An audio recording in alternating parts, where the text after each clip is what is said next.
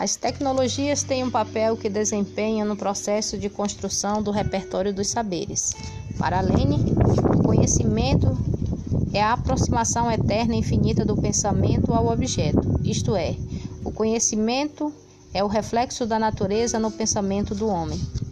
As tecnologias educacionais, a partir do lugar que ocupam no processo de elaboração das sensações, abrem as portas para as percepções.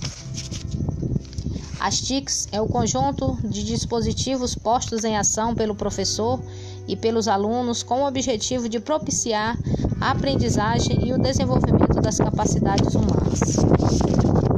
A utilização das tecnologias educacionais no processo de organização didática é de grande importância. Se a educação melhorou mais, é porque as tecnologias educa educativas por si só não são responsáveis pelo êxito da educação e do ensino.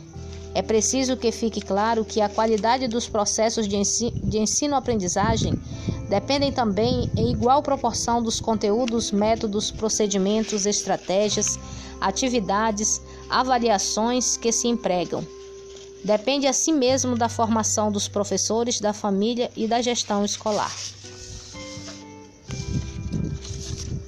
Todas as disciplinas se entrelaçam, uma completa a outra para que estes alunos possam desenvolver suas habilidades, entra em cena um personagem com grande responsabilidade em colaborar com a transformação deste aluno em cidadão.